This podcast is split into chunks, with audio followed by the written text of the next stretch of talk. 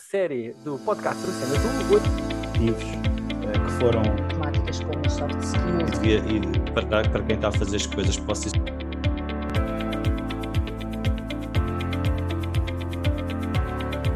Olá, muito bem-vindos a um novo episódio de uma nova série do podcast Oceano Azul. Hoje vamos falar sobre educação. O meu nome é João Cabral e comigo tenho Filipe Luz, da Nova School Business and Economics, Joaquim Miranda, da Run Code School e Pedro Amaral, do Instituto Superior Técnico. Se gostam deste podcast e desta série, já sabem, subscrevam para receber as notificações e partilhem para ajudar o conteúdo a chegar a mais pessoas. Filipe, Joaquim e Pedro, bem-vindos. Começo por vos pedir que se apresentem em menos de um minuto, se for possível. Filipa. Ok, então eu sou a Filipa, trabalho há, há 15 anos na, na, área da educação e, nomeadamente, no, no ensino superior. Uh, trabalho atualmente na Nova SBE, como, como o João referiu, sou responsável por uma equipa de, de recrutamento e admissions, portanto, trabalho muito perto com, com, os alunos e trazer os alunos para este mundo do ensino superior. Um, já tendo passado por outros projetos educativos mais relacionados com, com a parte da sustentabilidade e da, e da responsabilidade social. Uh, e portanto estou aqui hoje para, para dar o meu contributo para este grande tema, para esta temática. Joaquim, força! Então, eu sou o Joaquim, não é? Eu, nos últimos meses tenho estado aqui envolvido na, na criação de, de uma escola de programadores, a Run Code School. Uh, até aqui também já temos já tinha feito alguns projetos da área da educação, principalmente em termos de formação profissional para, para jovens adultos, mas tenho tido aqui uma, um percurso diversificado, também já tive em algumas áreas na, na criação de negócios, com, na restauração, na parte da consultoria, e tive também ligado a, a associações empresariais eh, em diversas áreas lá dentro, desde a saúde e segurança no trabalho, à parte de marketing, de comunicação, e tem sido até aqui um bocadinho o, o meu percurso. Pedro, força! Alô, eh, sou o Pedro, eh, trabalho no técnico, no Instituto Técnico há muitos anos, eh, desde 1996, primeiro como bolseiro, depois como investigador, mais recentemente, 2011, como professor. Atualmente faço parte do Conselho de Gestão do Técnico, sou vice-presidente para a área das ligações empresariais e coordeno, digamos, a nossa escola de formação avançada, que é o Técnico Mais um, e pronto, é que com um grande prazer também tenho aqui muita, muito trabalho na área do empreendedorismo e, de, e do desenvolvimento de, de, trabalho na transferência de tecnologia, na formação avançada. Portanto, aqui muita coisa aqui para nós discutirmos. Muito bem, meus caros, vamos lá. Temos aqui uh, uma série de temáticas para abordar hoje. Uh, dentro dos temas da atualidade e das tendências que estão a acontecer para a área de educação, a Filipe traz-nos aqui um tema importantíssimo, que tem um transfer grande para a área do trabalho também, que é a saúde mental no ensino uh, superior e a relação aqui com, a, com as novas tendências pós-pandemia. Filipe. Se calhar que não é, não é o melhor tema para começar, não é? Vamos logo assim aqui com, com um tema pesadíssimo, mas ainda assim, por isso mesmo, se calhar acho que sim, que até, até pode ser uma boa justificação para começarmos, que era trazer um bocadinho esta awareness de que de facto uh, pouco se falava, se calhar, de, de saúde mental, e no, nomeadamente no ensino superior e, e na área da educação, uh, não era uma temática ainda muito abordada, quer dizer, já era abordada por alguns investigadores mais relacionados com a parte do comportamento organizacional, tudo isso, mas de facto esta realidade que vivemos atualmente atualmente, né, que ainda eu falei um bocadinho pós, pós-Covid, pós-pandemia, mas ainda, ainda não acabou, não é? E, portanto, nesta realidade, eh, este tema é um tema super relevante eh, em termos de ensino superior. Sentimos muito, muito na pele que, de facto, este lockdown e quando andávamos a trabalhar temáticas como as soft skills, a empatia do, dos alunos e ter que trabalhar, quer dizer, de um dia para o outro viram-se fechados em casa, o que foi bom para acelerar a transformação digital e novos métodos de ensino, não é? Os blended learning, tudo, tudo isso isso uh, ajudou muito o ensino superior também a, acelerar esse, esse, processo, mas por outro lado colocou alguns alunos em situações complicadas de, de saúde mental, uh, em que tiveram que recorrer mais às próprias instituições.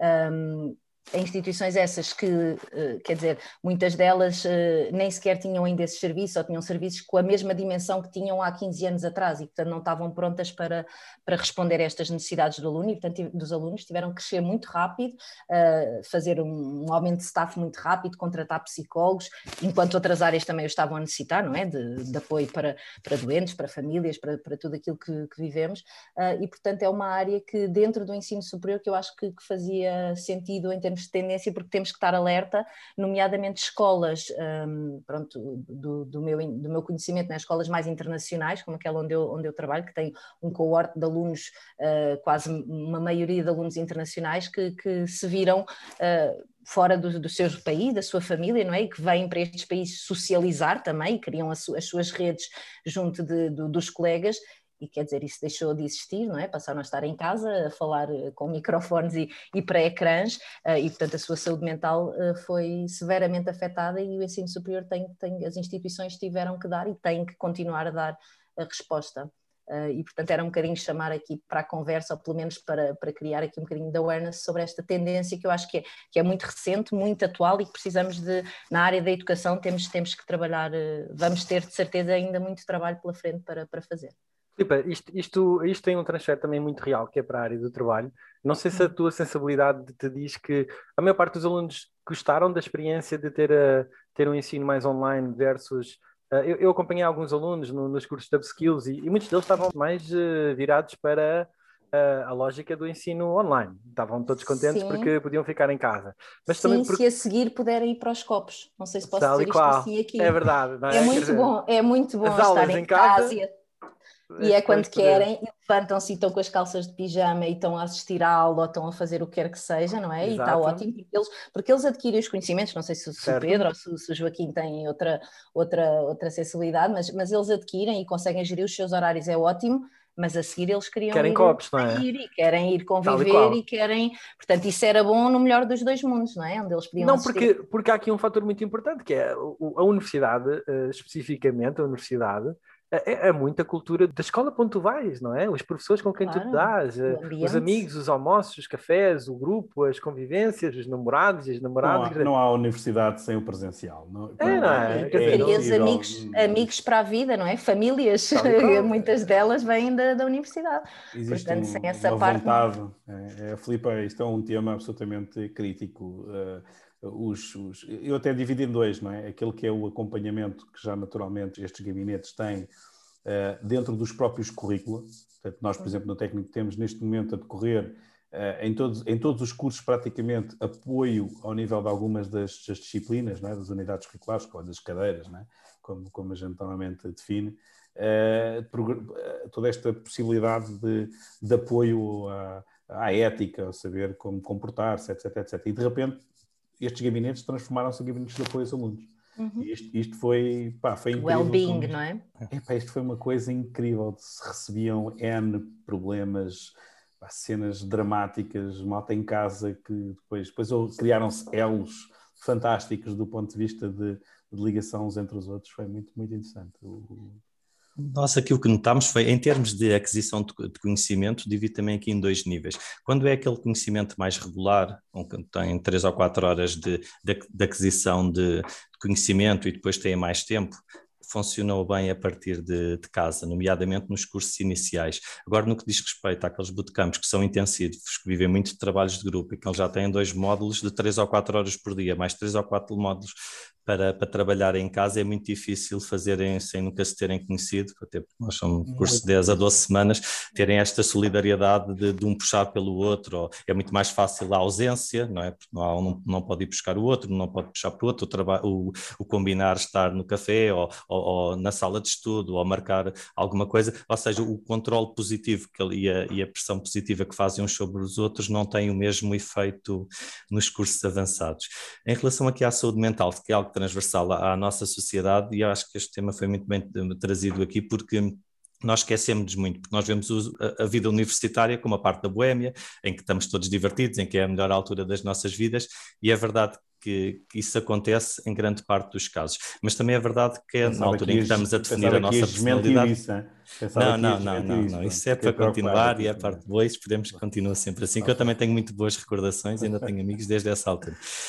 Agora, aquilo que eu acho que nós também nos esquecemos não, é, é tão bom, é tão bom que há malta que nem quer sair da faculdade, não é? Continua sim, sim. lá. Não, não, não, a única coisa que eu há uns anos achei esquisito eh, foi tipo, porque é que alguém uh, achava que era assim tão mau e, e tão ignorante aquele rapaz que aos 40 e tal anos ainda, lá estava. Se os meus pais e avós mandassem apagar, se calhar também ainda lá estava eu até aqui. Agora, tirando essa parte de brincadeira, aqui em termos de saúde mental, nós temos que ver que estamos numa fase muito crítica das nossas vidas, que é a transição da adolescência para o mundo adulto, quando vamos para a universidade. E depois, passado 22 ou 23, eh, quando temos 22 ou 23 anos, ainda tivemos quase sempre só a estudar. Eu tinha já tido outras experiências, mas grande parte não temos. Temos ali uma pressão de transformarmos num adulto que tem que ser de sucesso e porque se licenciou e porque tem aquele percurso todo. O que faz com que sejam principalmente a entrada e a saída das universidades são momentos críticos já normalmente em termos de pressão que nós às vezes desvalorizamos porque achamos que são aqueles tipos que têm tudo bom e andam ali nos copos, quando é que eles se queixarem, quando é que nós estamos todos. Né? Vejam, Mas se virmos todos é nós tivemos é. essa questão. Agora, agravado por esta conjuntura de, de pandemia, então deve, oh, oh, Pedro, terrível. Vejam, vejam o que um... vai acontecer, deixa-me só dizer isso, vejam o que é que vai acontecer com estes uh, não sei quantos milhares de miúdos que entraram aqui no primeiro ano em setembro. Uh, e neste momento, alguns deles ainda não se conhecem, não é? Porque eu, eu, eu, olho para aquilo que é o técnico em particular e para a opção que nós tivemos do ponto de vista de desfazamentos e, e de online versus presencial, e quer dizer, muitos deles ainda nem sequer saíram do secundário na cabeça, não é? Quer dizer, e isto, mas já estão a enfrentar os exames, e isto é, isto é brutal, há, há aqui choques Uh, eu nem sei como eles ao, aguentam. É, isso vai ao início, não é? Mas depois, como é. o Joaquim estava a dizer, por exemplo, e calculo que o técnico faça o mesmo, quer dizer, nós vamos ter cerimónias de graduação agora, não é? Que eles vão graduar, vão acabar, fizeram o jantar de finalistas, todos em mesas separados no, no átrio que nós temos gigante, todos sentados, ninguém se podia levantar. Quer dizer, nos nossos, não sei como é que nossos, não é? Mas quer dizer, tudo aquilo era, era sim, convívio sim. a mais, não é? Mas isto dói, isto vai doer aqui um bocadinho mais. Vai, isto vai, vai ter um consequências. Ah. E daí eu achar que é importante chamarmos a atenção quando falamos da educação, porque vai ter consequências, sim, Pedro, eu também acho. Deixem-me saltar aqui já para o próximo tema. Joaquim traz-nos aqui um tema de somos contratados pelo nosso CV e despedidos pelos nossos comportamentos. Eu aproveitava para fazer a ligação com o tema anterior, que, com a questão também da saúde mental e, e do desafio que é para as empresas hoje em dia fazer a integração de novos trabalhadores, porque ir para teletrabalho, quando tu tens uma equipa que já estava a trabalhar, agora vamos todos para casa. Está bem, vamos todos para casa, a coisa funciona. E como é que é a integração de novos trabalhadores quando tu estás em teletrabalho? Não é fácil, não é? É um processo complicado. Joaquim, partilha connosco aqui este tema, o que é que tu querias abordar? Aqui a minha área também é, como estamos nesta fase aqui inicial, é engraçado começarmos assim, termos tido esta questão de chamarmos a atenção para áreas. E aqui eu acho que esta é uma das áreas que é menos explorada em toda a dimensão do, do trabalho, ou seja, desde a parte educativa, quando estamos a preparar os futuros colaboradores até lá, é que face à importância cada vez mais que têm a, a, as funções comportamentais, acho que lhe damos pouco valor nos processos uh, formativos e educativos. Isto quase desde a, na primária, não tanto porque, é, porque ainda é dado muito valor a esta parte comportamental, mas depois a partir, se calhar, do quinto ano até o décimo segundo e depois na parte universitária, existem competências básicas que nós temos que dar. Cada vez os, as famílias não têm tanto tempo para estar com os jovens, começa logo por aí, e isso faz com que existam cada vez menos quem transmite este género de valores comportamentais, do chegar a horas, da, da, da, educação, dos valores, do que é que está certo, o que é que está errado, e, e, por isso eu acho que existe aqui uma grande quantidade de jovens que está nos extremos, ou seja, ou têm muito receio, ficam em casa estão sempre, e outros que, estão, que fazem coisas que, que não têm os, uma estrutura ainda mental devidamente organizada. Isto depois, isto vai tendo sempre reflexos. Depois, como existe também um grande desfazamento entre as diferentes gerações que vão tendo a formação, e nós, felizmente, cada vez, cada geração que passa é bastante mais formada do que, do que a anterior, faz com que quem está a contratar tenha um formato de, de recrutamento e seleção, principalmente nos micronegócios e nas PMEs, nas multinacionais e na, em parte das instituições. Isto não acontece tanto, quer dizer, depende da parte do Estado e das instituições e dos ministérios, porque alguns também isto ainda é muito marcado. Existe aqui um grande desfazamento em aceitar pessoas que são muito diferentes quando têm menos de 20 ou 30 anos.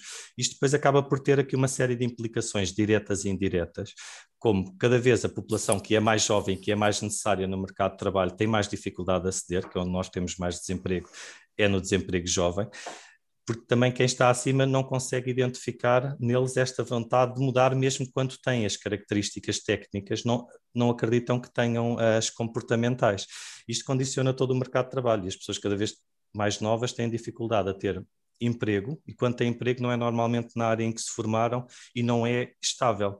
Depois isto também faz com que tenham menos filhos, com que tenham filhos mais tarde e criar aqui uma, um grande, uma grande pressão social à medida que cada vez, cada ano que passam, morrem mais pessoas do que o que nascem e estão mais pessoas a ir para a reforma do que a questão de entrar no mercado de trabalho em grande parte das organizações e empresas. Deixa-me lançar este repto aqui ao Pedro, que o Pedro é um, além de professor, é empresário, uh, é um dos casos de sucesso, fez spin-off diretamente da universidade para o mercado de trabalho montou, e claro, tem que fazer recrutamento, até uh, com, com com um nível ainda mais difícil pela localização, não é? porque não, acaba por ser numa zona um pouco mais afastada. Duas zonas, duas zonas. Duas zonas, no portanto, o que aumenta. Diz-me, tu tens sentido aqui um, um, uma alteração de paradigma no, nos jovens que te chegam às empresas? Também vais ficando mais velho, verdade seja dita. Né? Começas a estar cada vez, já deve estar a recrutar a malta da idade do teu filho, quase, não é? Já estou a recrutar. Já estás, não é? Uh, epá, eu diria, eu diria que sim, quer dizer, nós temos aqui dois, duas, duas coisas que estão em convergência, não é? Plena convergência. Uma é geracional, não é?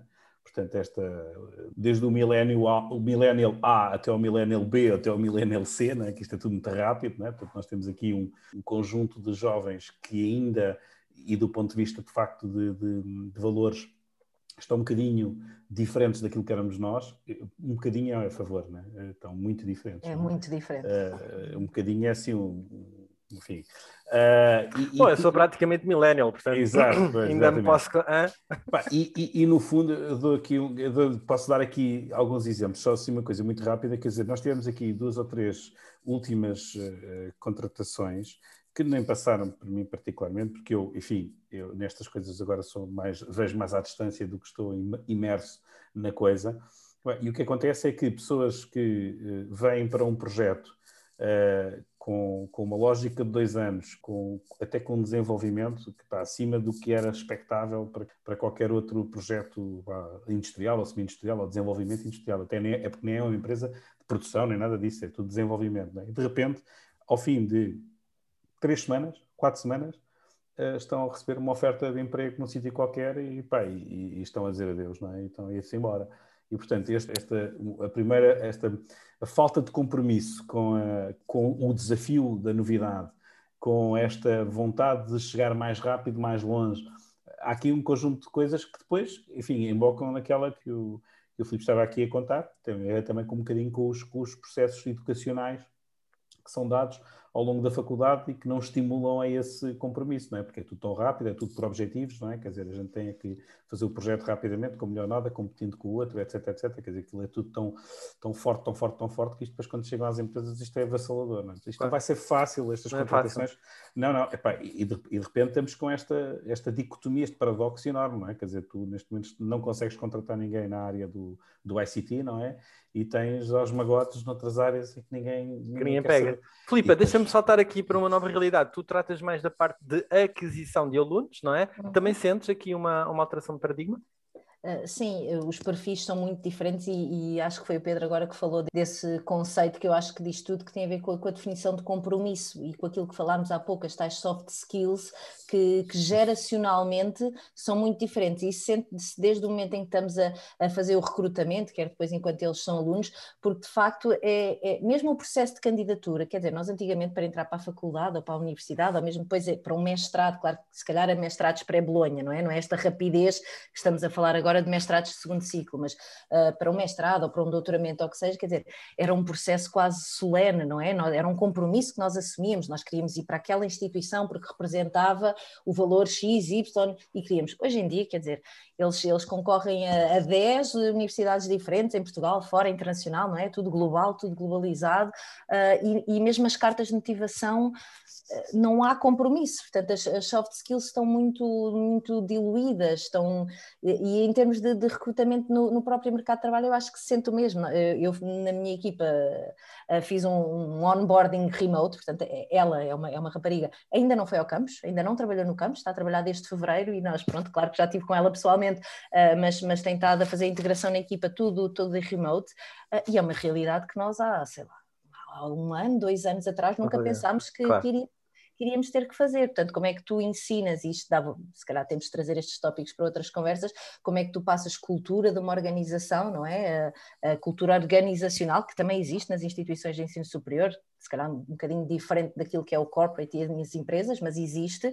Como é que tu passas essa cultura sem estar com a pessoa, não é? Só aqui através. E isso uh, eu acho que, aliado com a parte e com a diferença geracional, cria aqui tensões bastante grandes. E, portanto, mesmo que tecnicamente, que é o ponto de Joaquim, são muito qualificados, não é? E eles aprendem tudo e são umas esponjas e, quer dizer, ultrapassam-nos eh, rapidamente, não é? Em termos de, de técnica e de conhecimentos, uh, mas depois essa parte do compromisso, do querer saber mais, de ter uma dedicação, de ter, de ter esta, esta soft skill da empatia, da comunicação, quer dizer, para eles falar bem ou falar mal, ou até em questões mais de educação mesmo, de educação de, de de, de, boa educação, não é? Sim, sim, boa saber educação, ter um sim, boa sim. tarde, um escrever um e-mail como deve ser, usar. Saber usar estar. Saber estar Eh, é bola. Falta, falha ali. Pedro, deixa-me. Se calhar tu agora fechavas aqui o tema da atualidade e tendência Sim, com, aqui com, com uma apresentação que será que, que provavelmente vai nos, vai nos dar aqui um enquadramento interessante. Eh, trouxeste para cá o, o tema de pensar a educação, que é de um, o livro do professor, creio, Pedro Patacho. Sim, é o Pedro Patacho. O Pedro, é um- o Pedro Patacho é, é, é vereador da Câmara Municipal do Eras, ok? doutorado em, na, na área da educação, enfim, é, um- é, um, é uma pessoa que tem aqui um pensamento muito estruturado sobre a questão da educação e lançou agora, há muito pouco tempo, há uma semana ou duas semanas, um livro que é o Pensar a Educação, eh, Escola, Justiça Social e Participação. E, e o tema vem exatamente aqui a, a reboque de- do tema com o Joaquim e, deste, e, deste, e do tema aqui com a, com a Filipa. Porquê? Que é, o que é que vai ser esta próxima, este- esta próxima etapa da educação? O que é que nós, nós vamos assistir eh, nos próximos tempos? Eh, o Joaquim disse ali muito bem, um, cada vez mais temos as crianças os pais das crianças escolarizadas, as crianças escolarizadas, e, e- e como é que está o nosso trampolim social? Está a funcionar? Ou estão a ficar para trás aqueles que de facto não têm tanta, eh, tanta capacidade, ou os pais que não estão, estão escolarizados? E como é, como é que as coisas estão a funcionar? Qual é que é o projeto político que nós temos eh, para, para- para o país, enfim, para o mundo, de modo geral, mas até para o país? Eh, é, deixar, é deixar escorregar, é, é- é- é dar a mão, é, é- como, é, como é que isto vai acontecer e qual é, é o papel dos professores? O, o livro, eu, eu tive a ocasião de, de ler, de ler o livro, eu não li o livro, não consegui ler o livro todo, eh, não, não, não que seja extraordinariamente grande, mas isto tem a ver um bocadinho com o tempo, mas li eh, aquilo que, que mais, que mais me interessou em termos de algumas, de algumas partes. E vi, e vi claramente um, o desafio é, é tremendo, porque nós vamos mesmo que ter que fazer aqui uma metamorfose da escola, a escola mais aplicada à, à, àquilo que é a sociedade, que a sociedade quer, esta coisa do ir para a universidade, eh, onde é que ficam os cursos técnico-profissionais, como é que ficam os, os, os como, é, que- como é que ficam os estigmas relacionados com eu que estou num curso técnico-profissional via quem está na via de ensino eh, e que às vezes vai para a universidade, mas pronto, já- vai para qualquer curso que acontece? As, as coisas realmente vão ter que fazer aqui uma Nesse tema, tu achas que está, esse estigma mudou? Sentes que está a mudar o estigma do técnico profissional porque cada vez mais tem sido o- um caminho escolhido? est- está a mudar, está a mudar, mas é muito lento, Mas ainda não mudou. mas não mudou. Eh, Continua a, mudar, ser visto como. Está a mudar porque já se fala mais. Olha, já falamos mais aqui, já, já não temos medo de abordar isto. Eu, como pai, já não tenho medo de abordar um dos meus filhos e dizer-lhe: pá, se quiseres seguir este caminho, segue, porque a seguir tens outras oportunidades e provavelmente as coisas podem seguir com outras oportunidades. Mas este, este receio de, de eu ficar, digamos, para trás no meu, no meu elevador. Uma educação de segunda, não é? Epá, Como é- se fosse é- uma educação é de absoluta- segunda. Absolutamente, absolutamente dramática. Mas isso não, é, sabes- isso não é uma, isso não é um, um problema, um estigma mental das próprias pessoas, porque eu- que- quer dizer, hoje em dia tu como canalizador faturas, eh, faturas facilmente eh, eh, o dobro ou o triplo ou o quádruplo do que faturará uma pessoa que- mais, que- mais do, mais do que eu, e fiz aqui as contas relativamente a quem me vem pintar a casa, portanto, só Sim. para ter assim Pois, quer dizer, não é, não é comparável, não, Não, é não, sequer. não, não, claro, tens que ser minimamente bom. Claro, Como Estigma, canalizador mas- não te vão, mas não, Não. precisas ser tão bom como precisas que- ser bom numa outra área qualquer para ganhar o mesmo valor. claro, claro. Eu Eu acho acho que que é é um o estigma- estigma da. Desculpa, Joaquim. Não, não, não faz mal. Eu acho que por um lado é um estigma que, que, é, que, é, que é mental nosso, mas por outro foi baseado em parte de coisas reais. Ou seja, se virmos como se organizou o nosso sistema educativo na década de 70, 80, eh, existia o percurso dito normal, que era fazer o, o- até o nono ano, depois o secundário e ir para a universidade, e quem ia tendo mais notas ia para, para pintor ou para não sei o quê, para às vezes para uma instituição ou para um instituto um bocado paralelo ali à corrente. ser, vais ser, como é que diz o outro, o senhor do lixo, não é? Coisa É. do género, não é? Sim, é uma coisa é- assim do género. Ou seja, ainda que eles tenham esse oferimento, que é uma coisa que, que está igual ou até melhor, existia ali um certo preconceito. E eu acho que hoje em dia está muito desnivelado. Ou seja, temos profissões da moda que são as relacionadas com a cozinha, com a hotelaria, com o turismo, que já estão bem vistas, que ser chefe de um restaurante já, já, já, já, já é cool. Agora, se tu fores na mesma para ser pintor ou para ser uh, mecânico é ou ajudante ou não sei o quê, não é uma Ainda cena tão é. fixe para dizeres aos teus amigos quando tens 14 anos, estás a ver? É tipo quem, quem correu tudo mal ali. Ou seja, claro. acho que ainda há aqui um desnível muito grande consoante as profissões. Em relação aqui ao livro que foi aqui trazido, eu acho que é estrutural e que devemos ter, trazer este tema mesmo para cima da mesa. Acho que também foi muito bem escolhido mais um pelo, pelo Pedro, porque a escola talvez seja, na minha opinião, uma das coisas que nós podemos aproveitar melhor e que está mais desaproveitada aproveitada, principalmente do quinto ao nono e do secundário. É e porquê? Porque onde tem, temos know-how, temos professores, temos, como há, há bons, maus e médios em todo o lado, mas temos uma grande quantidade de conhecimento diversificado, ligado a uma comunidade.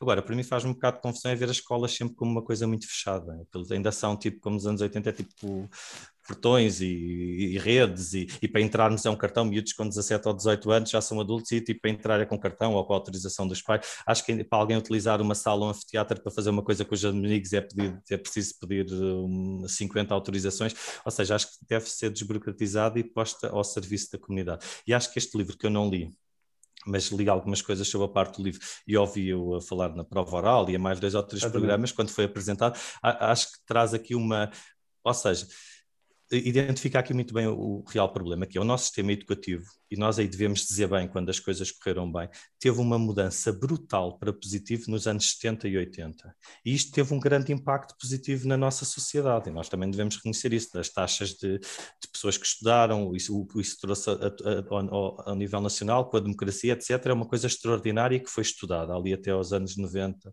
90, 90. Ou seja, mas depois o que acontece é que o sistema educativo daí, talvez por serem as mesmas pessoas, os, os, professores que ainda iniciaram isso ainda lá estão, etc. E são eles agora que são os diretores. Não sei porquê, mas o, é que está um bocado estanque e nós temos um bocado que fazer o que foi feito nos anos 70, 80, 90, as mudanças, porque entretanto a escola está quase igual a nós os quatro, que somos muito jovens, mas vamos lá e aquilo ainda estão lá com giz e com não sei o quê a, a, dizer as coisas. Ou seja, a miúdos décimo Ainda é o mesmo ano, paradigma, não é? Ainda é o mesmo paradigma. É uma grande seca. Imagina, se eu achei a parte das coisas uma seca há, há, há, há 20 e tal anos, estarem-me a ler uma coisa que eu já sabia se lesse o livro claro. antes, o que é que me iam dizer nos dias assim. já chegam à agora escola a saberem mais que, aliás, a, saberem mais que professor. A Filipa se calhar vai falar sobre mas isto, isto, isto, tem muito a ver com aquela questão de, da primeira questão que foi aqui debatida, a questão da, da parte uh, online acabou por despertar em muitos dos miúdos que de facto tiveram a oportunidade de ler as coisas antecipadamente e olhar para aquilo e dizer assim, mas o que é que me é desmotivação. É, é motivo. Então, para aqui, o que, que, que, é isto? Estão malucos? Oh, oh, Pedro, deixa-me só perguntar-te aqui uma coisa antes de passar para a Filipe ainda, que é, eu estou curioso para perceber a tua interpretação, com base nesse livro também, no que está aí a ser falado, tu tocas numa área muito essencial que Portugal gostava de ser melhor, mas que será também é difícil atrair e tornar sexy a formação para a área industrial. Não é? Portanto, os pais querem que os filhos sejam advogados ou médicos nenhum pai quer que o filho seja engenheiro XPTO da área indústria. Agora, se calhar, já começam a mudar um bocadinho, mas quer dizer, ainda não é. É difícil isto ou não? É, é, pá, é, é difícil.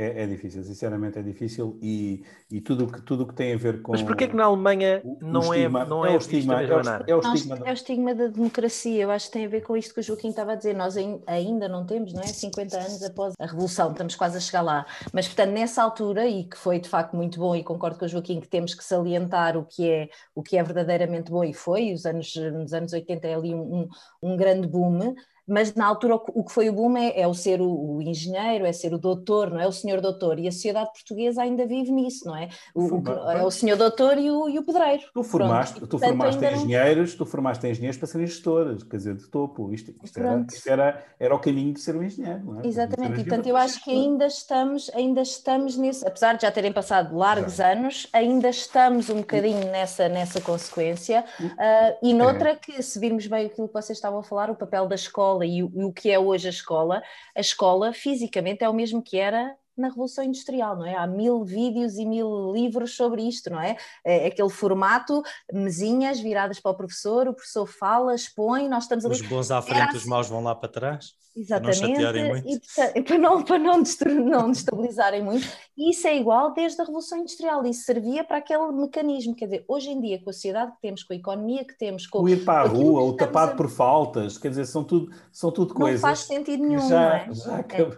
E portanto, eu acho que hoje em dia, eh, aqui, o que nós vamos sentir, pronto, isto é outra tendência e podemos depois aprofundar noutros, noutras conversas, que aquilo que se está a tentar fazer e que já temos muitos casos de sucesso e que já foi feito no ensino superior em abrir as universidades, são campos abertos, não é? Não há o cartão para entrar, não há nada. O técnico é aberto, a nova SB é aberta. São escolas Univers, da Universidade sem muros, é assim. Sem muros, não tem, exatamente. É aberta à comunidade onde se entra, qualquer pessoa pode participar, seja local, não seja as empresas, havemos lá chegar a esses temas, não é? Trazer as empresas, trabalhar com os alunos, trazer tudo confluir dentro do ensino superior e dentro de uma universidade é o que vai ter que acontecer numa escola. A escola que existe hoje em dia, de primeiro ciclo, segundo ciclo, até o ensino secundário, não vai servir durante muito mais tempo. E já há alguns bons exemplos, muito poucos, a nível da Europa, de escolas abertas neste sentido, já podemos se calhar trazer numa outra conversa para dar a conhecer, uh, e eu acho que, na minha opinião, é isso que vai ter que acontecer noutros níveis de ensino, que o ensino superior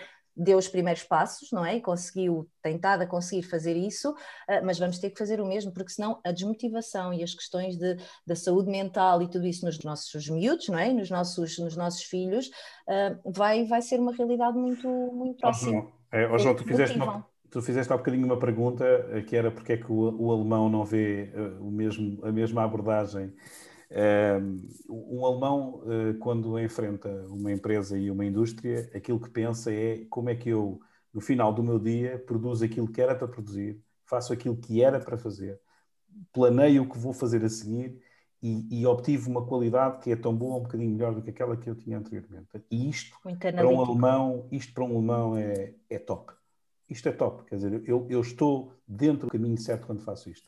Uh, para um português, aquilo que eu faço é como é que eu vou fazer o meu trabalho com o mínimo esforço possível, que no fundo, no fundo não é mau, é? na perspectiva da eficiência não é má, não é?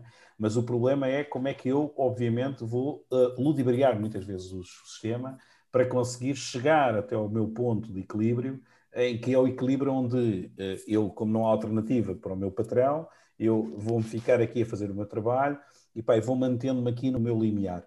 Eh, esta noção do, em, do empreendedor dentro da própria empresa, que é uma coisa que, no fundo, nós apregoamos muito que, de, que cada um de nós deve ser, não é? Que, é, que é conseguir encontrar sempre caminhos para, para, e motivar-nos para conseguir trabalhar dentro dos nossos padrões e daquilo que, obviamente, é as nossas competências, é uma das coisas que, que, que para, para, uma lógica de indústria nacional está muito, uh, fora, muito fora do nosso, do nosso alcance. Isto também tem a ver, obviamente, com investimento ao nível da qualidade do trabalho, da qualidade das indústrias, da qualidade do meio ambiente, da, da, de uma mobilidade.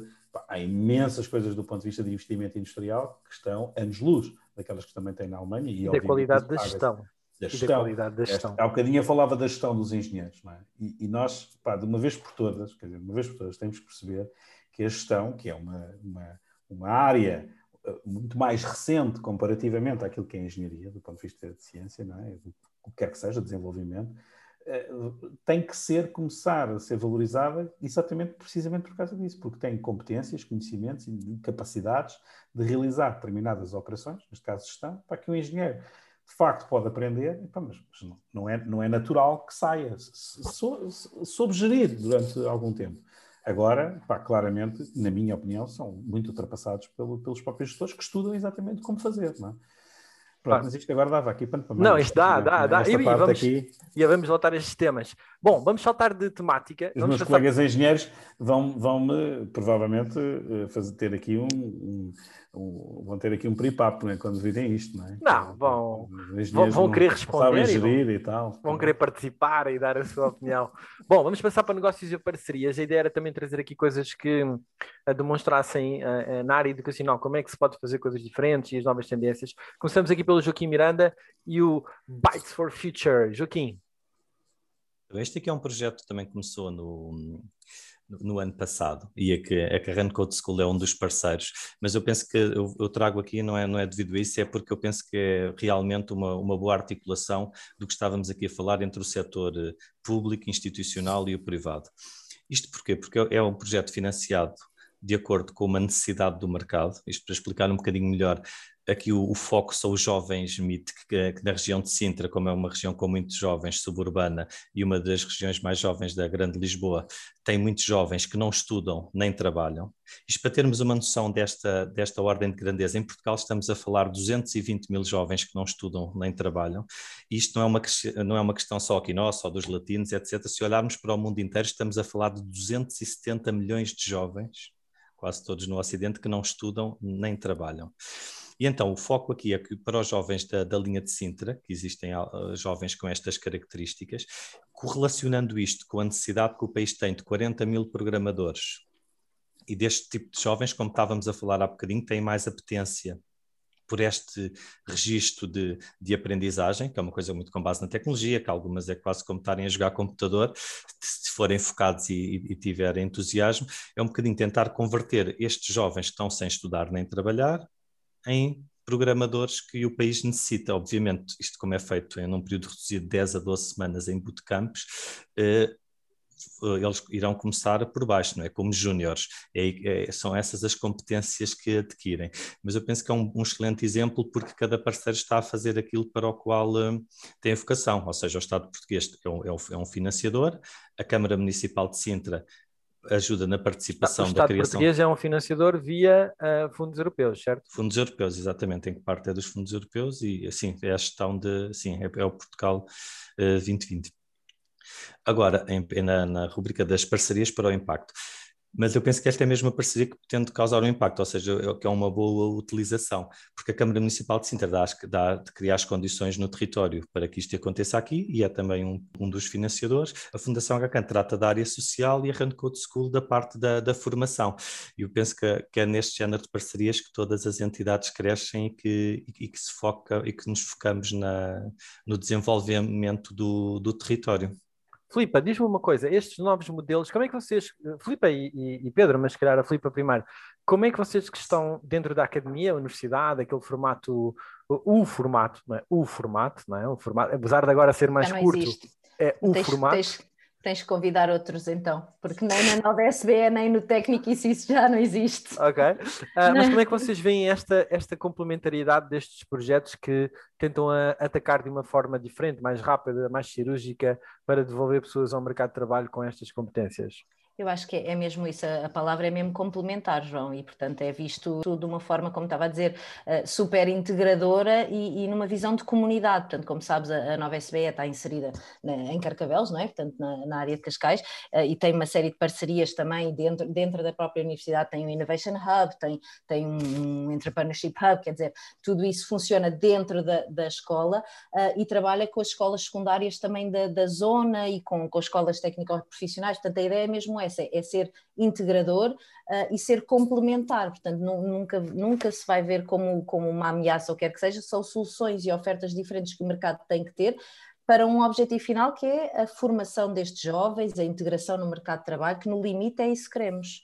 Há aqui, um, há aqui um tema muito curioso nisto que é, eh, talvez seja a área, a área da programação, é a área de trabalho onde, onde provavelmente menos conta o canudo é uma coisa impressionante. Quase todas as áreas há ali um, uma, um paralelismo entre onde é que tiraste o teu curso, quanto é que tu vales. É? Ali, aliás, uh, há empresas em Portugal, eu acho um pouco ridículo isto, mas há empresas em Portugal uh, que só contratam alunos no técnico. Sim. Só contratam engenheiros no técnico. E, e aquilo é quase um culto dentro da empresa. Eu acho uma coisa completamente abjecta, não faz sentido nenhum. Não é que os alunos do técnico não possam ser efetivamente os melhores. Eu acho é que não, não vão ter heterogeneidade nenhuma dentro da empresa, mas isso é um outro departamento. Mas, de facto, esta área da programação é uma área onde literalmente tu és contratado por conseguir ou não desempenhar os exercícios, não é? Eles nem querem saber se tu tiraste o curso, não tiraste o curso, ou onde é que o tiraste, eles lançam-te um conjunto de desafios e agora resolve, e vão analisar a, a, qualidade da tua resposta. E é por aí que te contratam. Isto é ou não é uma mudança de paradigma um, gigante em relação àquilo que era a academia nos tempos? Pedro? Pois isso é uma mudança de paradigma gigante e que nós ainda estamos mesmo no início dela. Portanto, isto está mesmo a rebentar, a gente não sabe exatamente para onde é que isto vai levar. Portanto, estas iniciativas, como aquelas que o Joaquim está aqui a colocar, ou, ou outras, como a nova SBE está a desenvolver, no fundo, o técnico, eu vou dizer que é muito mais dinossauro nesse aspecto, é muito mais pesado, é? tem muito menos tendência para existir ou para desenvolver esse tipo de iniciativas. Estão agora, estamos agora, de facto, a fazer esse trabalho, não é? porque também percebemos claramente que o, que o caminho tem que ser este caminho de integração e de interrelação. Portanto, daí que o próprio, a nossa própria escola de, de, formação avançada tem estado a trabalhar muito nisto, mas o que é certo é que nós, por exemplo, neste momento os cursos de engenharia informática são daqueles que se calhar têm o maior número de, Uh, não, não, pessoas a não acabar, não é? portanto, alunos a não acabarem, não é? porque eles. Mas como é que eles podem acabar? Eles se eles, entram, se eles entram no mercado eles, de trabalho é, sem isso, não é? é eles ainda não acabaram o primeiro ano e estão não, a ser inundados. à, à, escala, à escala, tivemos esse mesmo exemplo nas décadas do botão, não é? Com a engenharia civil. Sim. Nós tivemos isso em, em Portugal. Só que havia uma diferença. Havia uma diferença. Muito, muito, muito tenue, mas era uma diferença. Não podias Vai assinar. Para Exatamente, a Ordem dos Engenheiros. E isso uh, tenho quase certeza que nós vamos discutir discutir esse tema. João, esse... como é que aqui quatro empreendedores e nenhum de nós ainda criou a ordem dos programadores? É Andamos mesmo, aqui a fazer é vai haver. Já devemos era ter criado é, a ordem dos programadores. É, é, mesmo, e tu vais ver, e tu vais Não ver. Não ponhas nós... live que vamos fazer isto antes de tornar público. Sim, esta é para cortar, esta parte é para cortar. Pá, eu, eu, eu, eu, é um dos temas, é um dos temas que vou debater com o bastonário da Ordem dos Engenheiros daqui a uns dias. É, é, pá, porque vou ter que debater este tema com ele. Isto, isto é de facto uma realidade, não é? Porque tu repara pensa, pensa bem, nós temos os programadores, mas os programadores hoje estão a desenvolver tecnologia. A tecnologia é ela que entra para as nossas casas de adentro, que entra pelos nossos bancos adentro, que entra por todo lado, que, que, pelas coisas mais, mais sensíveis de todas, não é?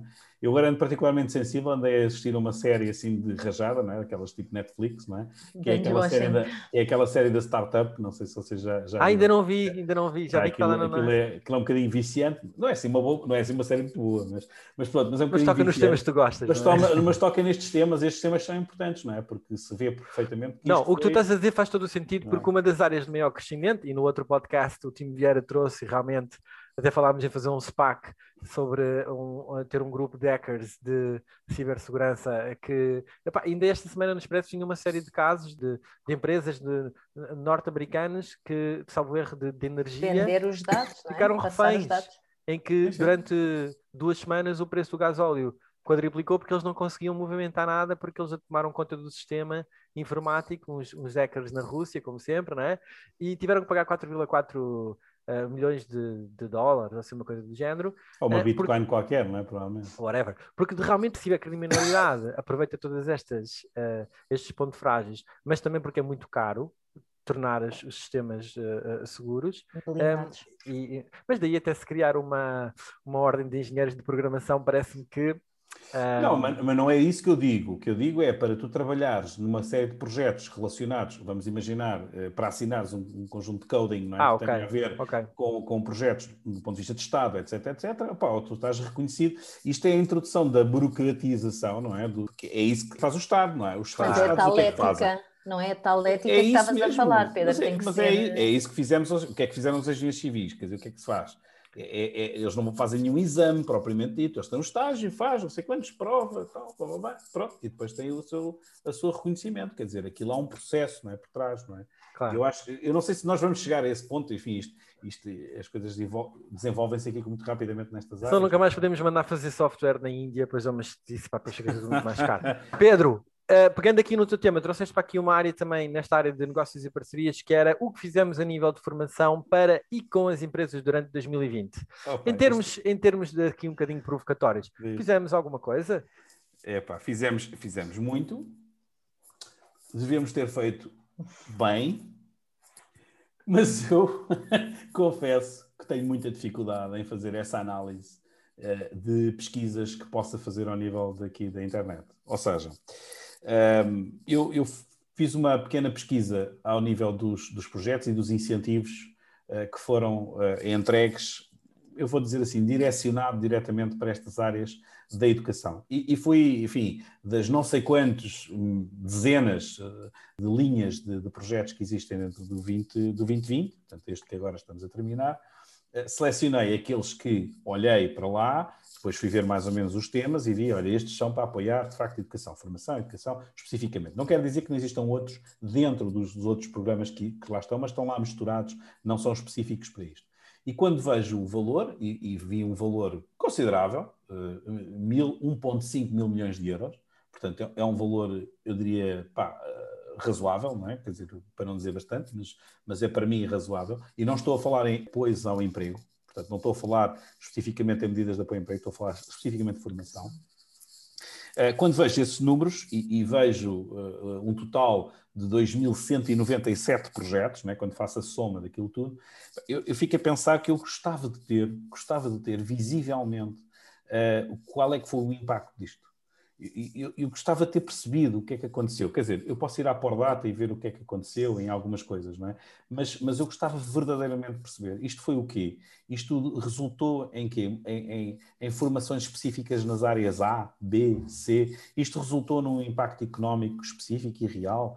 Isto incrementou aqui alguma coisa do ponto de vista da empregabilidade das pessoas que fizeram os cursos o que é que aconteceu aqui? Quer dizer, qual, qual foi o resultado que aconteceu? E esta, esta dificuldade de, de encontrar respostas, eh, que ao contrário de outras áreas da economia a gente já as encontra, eh, por exemplo, a Agência de Inovação faz eh, de forma muito, muito clara aquilo que é os indicadores resultantes dos projetos em que esteve investido, portanto faz uma relação direta entre o investimento e aquilo que for o retorno, as exportações, etc, etc.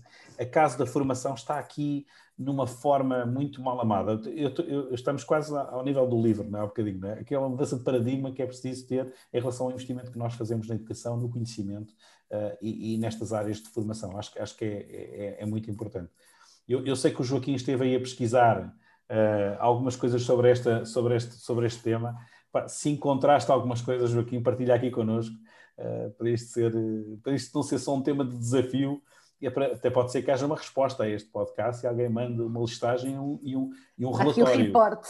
Epá, se mandar, eu agradeço, minha culpa, não o vi, não o encontrei, tentei, mas não encontrei. Não, então, Pedro, como quando tu sugeriste este tema, que para mim também faz todo o sentido, e além disso, acho que estamos numa fase crítica para pôr este tema em cima da mesa, o que está a ser bem feito, o que achamos que pode ter oportunidades de melhoria. Eu também fui procurar e, e o que eu encontro é muito diversificado e não, não encontro a correlação entre os investimentos, o que era proposto e o que é que foi obtido em cada uma das áreas.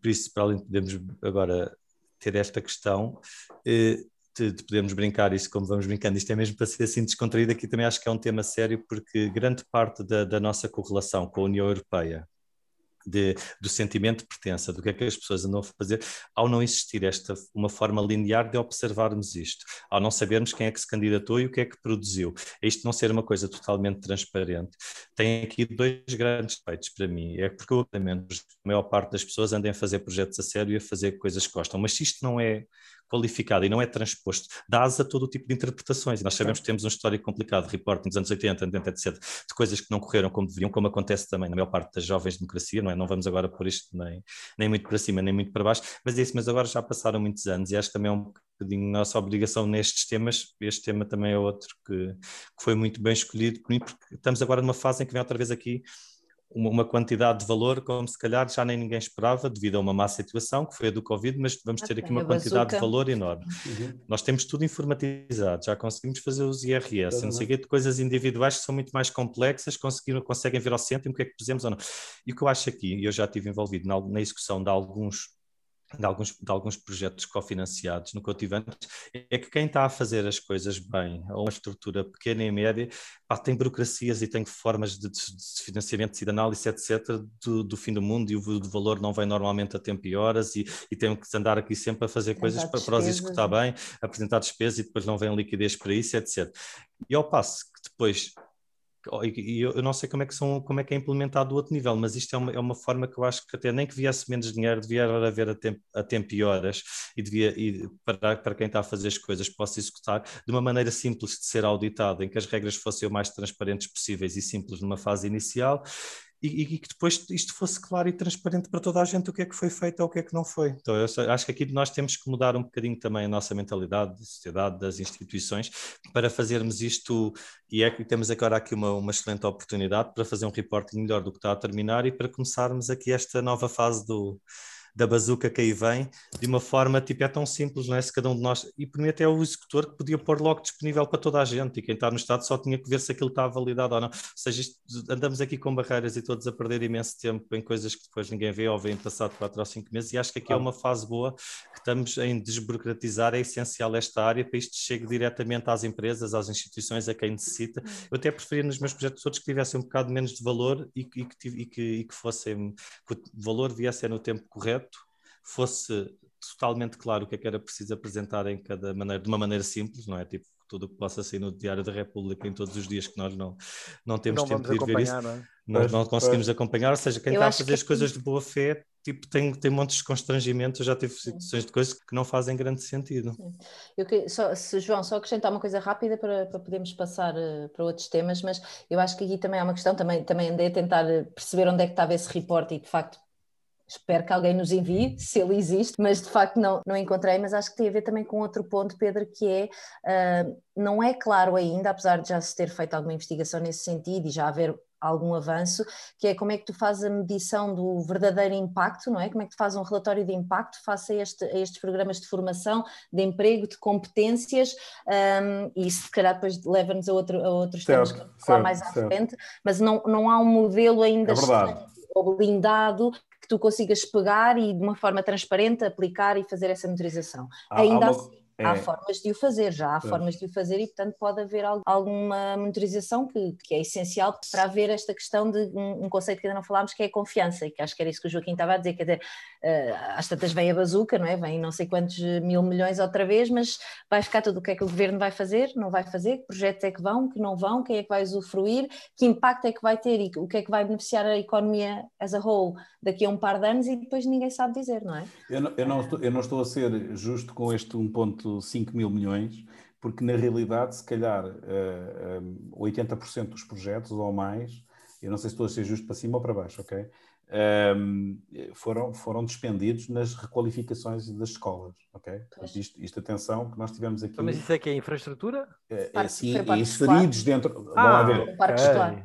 Eh, não, mas, mas espera, João, a questão é, os projetos têm a ver com a confiança e com a transparência. Pois. Estes projetos foram inseridos dentro das infraestruturas do parque escolar, alguns parque deles, escolar. não é? Mas, mas associados a projetos de formação ao longo da vida, formação adulto, forma... então estás a perceber, portanto, okay. ou seja, eu gastei, eu tenho 100 milhões, não é? ou 20 milhões, vamos dizer assim, gastei 25, ou, ou melhor, tenho 20, gastei 15 em infraestrutura e o resto dos 5 se calhar em contratação de formações, de formadores, etc, etc. Portanto, as coisas estão integradas, ok? É um bocadinho como este impulso, não é? Como esta agenda do impulso que nós temos agora.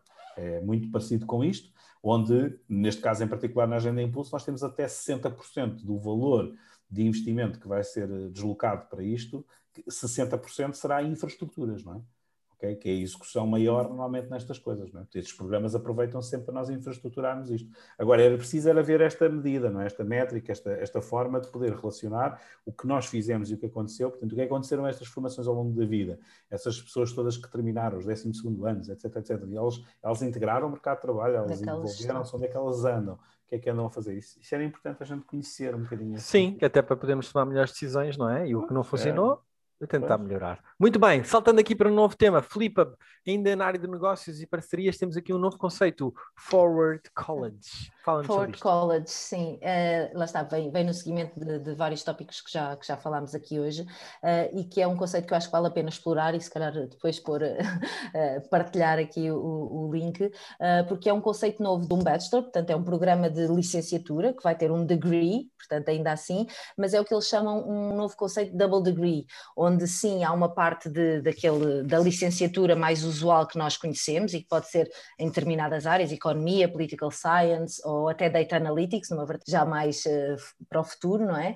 Uh, e Degrees, que é atribuído pela, pela Universidade of London, portanto, em parceria com a LSE, com, com outras escolas, com o King's College, portanto, faculdades de, de renome da University of London. Uh, mas a segunda parte, portanto, o outro degree, o double degree, é um degree em que eles, que eles chamam de Leadership Degree, digamos assim, e, e, em que os alunos vão fazer em conjunto com empresas através de um projeto, portanto é quase como durante o programa de manhã têm as aulas mais clássicas do programa mais de Bachelor, não é? De Bachelor Degree, e no, na parte da tarde onde tem esse, esse projeto de trabalho com empresas, com um projeto de impacto no qual os alunos querem trabalhar, um, e onde para além disso é um, é um degree feito a três anos, como são atualmente as licenciaturas de Bolonha, mas cada ano é feito numa cidade diferente e num campus diferente. E, portanto, o primeiro ano é em Lisboa, o segundo ano é em Paris e o terceiro ano é em Amsterdão. Portanto, três capitais, ainda por cima, super trendy, super uh, cosmopolitas e, e, e, super internacionais.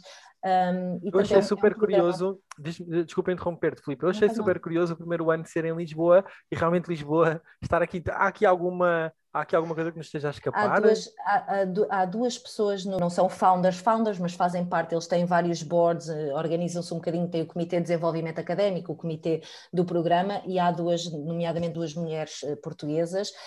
Um, a maior parte de, de, founders e destes comitês vêm de áreas de consultoria, das, das, das Big Four, das McKinseys da vida, e portanto com esse, com esse tipo de experiência, mas que sentiram precisamente que para estas gerações, como estávamos a falar, uh, faltava-lhes ali a competência da, das próprias uh, competências de liderança, de empatia, de comunicação, tudo aquilo que já falámos.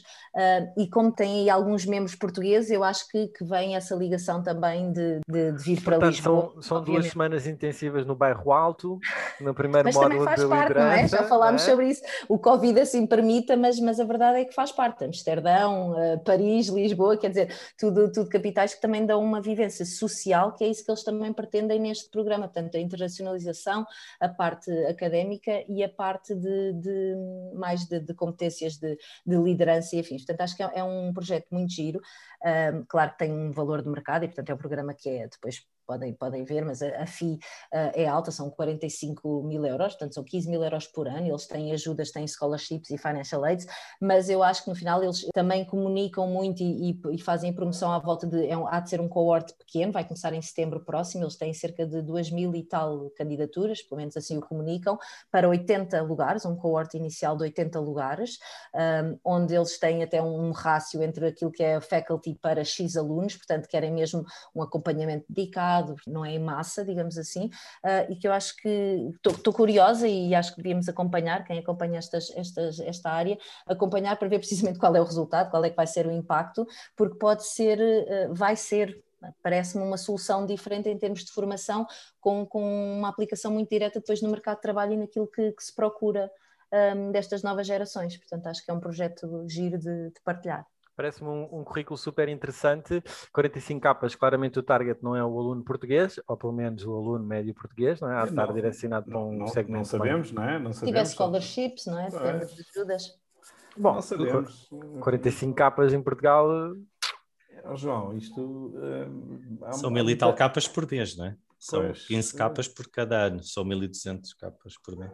Eu começo... Lá para a maior parte não só. Bom, o da, o, da, o da Católica, de Medicina, acho que era também assim um balurdo e eles tiveram Nossa, candidaturas até a. Mas, mas eu, enfim. Este, o que eu achei eu... muito interessante neste projeto é também, para além do, do que já foi dito, que faz todo sentido, é, eh, são uma coisa concreta que é. Eles focam-se muito naquilo que nós estávamos a falar há bocadinho, que é no sentido de pertença, nos valores, como é que algo que ainda está só no. ainda são só vídeos e, e comunicação, transmite tão bem o conjunto de valores que estão para a frente, a cultura, a parte comportamental, em que relativiza o sucesso, que é o que tu quiseres, ou seja, está muito focado nestas novas gerações que nós estávamos a falar, ou seja, o sucesso não é aquela carreira de subir de 3 em 3 anos, deixa lá estar, é o teu, pode ser criar um bar na praia, ou seja, eles relativizam muito, estão muito nota-se que é feito por pessoas mais da comunicação e da gestão, porque está muito focado para o mercado que consegue pagar nisto, ou seja, nota-se muito esse cuidado na comunicação. E outro, e fazendo a ponto também com o que a Filipe e o Pedro disseram há bocado, isto eu acho que o uh, isto, este tipo de projetos fazem todo o sentido em termos de uma, de uma educação integrada e de diversidade de percursos que, que os jovens têm tanta diversidade. Nós aqui só temos uma preocupação é, é não deixar muita gente, ou o mínimo possível para trás destas novas tendências. E por isto é que faz todo o sentido que existam instituições do Estado, como as que o Filipe e o Pedro representam, que já têm aqui uma, já estão cá há muitas dezenas de anos, que têm, têm uns formatos de, de aprendizagem organizados, sistematizados e, e, com professores de diversas idades e para, para os transmitirem, que são quase um garantista, e que depois vão surgindo aqui coisas novas que as complementam e fazem um bocadinho puxar. Eu acho que esta dinâmica e de complementariedade entre, entre o nosso sistema educativo mais estruturado, mais institucional e, e com as novas uh, abordagens que eles trazem, estas questões como a Run Code School de um formato mais pequeno, ou o exemplo que agora foi criado, é desta totalidade que vai, que vai sair uma, uma Europa mais desenvolvida e mais capaz e focada no que nós pretendemos daqui a 10 ou 15 anos. Muito bem. Um, ótima escolha. Gostei de ver Lisbon no mapa, Lisboa no mapa aí a representar Portugal, acho que faz todo o sentido é um conceito interessante. Os 45 capas ainda vou tentar perceber melhor, mas uh, quem sabe uma, uma bolsa de xadrez ou algo do género e os meus filhos conseguem ir lá parar também. Pedro, por último, investigação e inovação. Vamos entrar aqui nos últimos temas. Este é um tema super interessante. Os doutorados em Portugal, onde estudar, o que fizeram e para onde vão trabalhar, uh, até porque há aqui todo um paradigma de, de spin-offs e deste forcing que se pretende que haja. Partilha connosco, o que é que tens aí ah, eh, eu, eu parto, eh, sim, este, este, este tema é, para mim é um, é, um, é um desafio imenso, não é? Portanto, nós estamos neste momento, temos a noção, não é, que a nossa evolução foi, 91 eh, tínhamos à volta de 297 mestrados e no Pordata nem temos, nem, temos nem, nem, sabemos quantos doutorados é que tínhamos, nessa altura não se faziam ainda as contas, não é? em 91 Uh, mas há certeza meia dúzia né? nessa, nessa altura. Um, em 70 ano... eram 60, Pedro. Eram, eram 60 no total. Mas eu estou a 60 assim, no total em 1970, total, total de 60 todos, agora. Por ano então, estamos a perceber, não é? Uh, mas sim, mas eram, contavam-se pelo, pelo, pelos dedos das mãos, não é? Quem se doutorava em Portugal. Aliás, eu, eu, eu doutorei-me em 2004 ainda éramos muito poucos, não é? a doutorar nessa altura. O total no ano 2000 foi 551, de acordo aqui com a Pordata, não é? E de repente chegámos ao ano 2021 e estamos no universo muito próximo dos 2100. Este número uh, vai ter tendência para aumentar, a meu ver, uh, porque, por duas razões. Em primeiro lugar, porque os alunos, ou, ou quem está, digamos, nas faculdades, tem cada vez mais tendência para absorver cada vez mais conhecimento e, portanto, chegando a um nível de bom aluno, vamos dizer assim, quer ainda mais, portanto, quer ainda dar mais o salto, e é-lhes colocado, são-lhes colocados pelos docentes, pelos investigadores, muitos desafios, não é? Portanto, é preciso aprender mais, conhecer mais, desenvolver mais, fazer mais, e, portanto, isto, isto é, um, é um tema que a seguir, do primeiro e do segundo ciclo, não é? Portanto, primeiro ciclo, licenciatura, segundo ciclo, mestrado, vamos já para o terceiro ciclo, não é? Também queremos o terceiro ciclo, não é? Pronto. Isto é logo a primeira, a primeira tendência. Agora, temos aqui um, um, um segundo, uma segunda dimensão, não é? É que neste momento, praticamente todos os doutorados uh, que estão a ser formados, onde é que eles ficam? É? Eles ficam, por, pela natureza da sua formação, onde ela foi feita, que foi na universidade, tipicamente, vão ficar na universidade.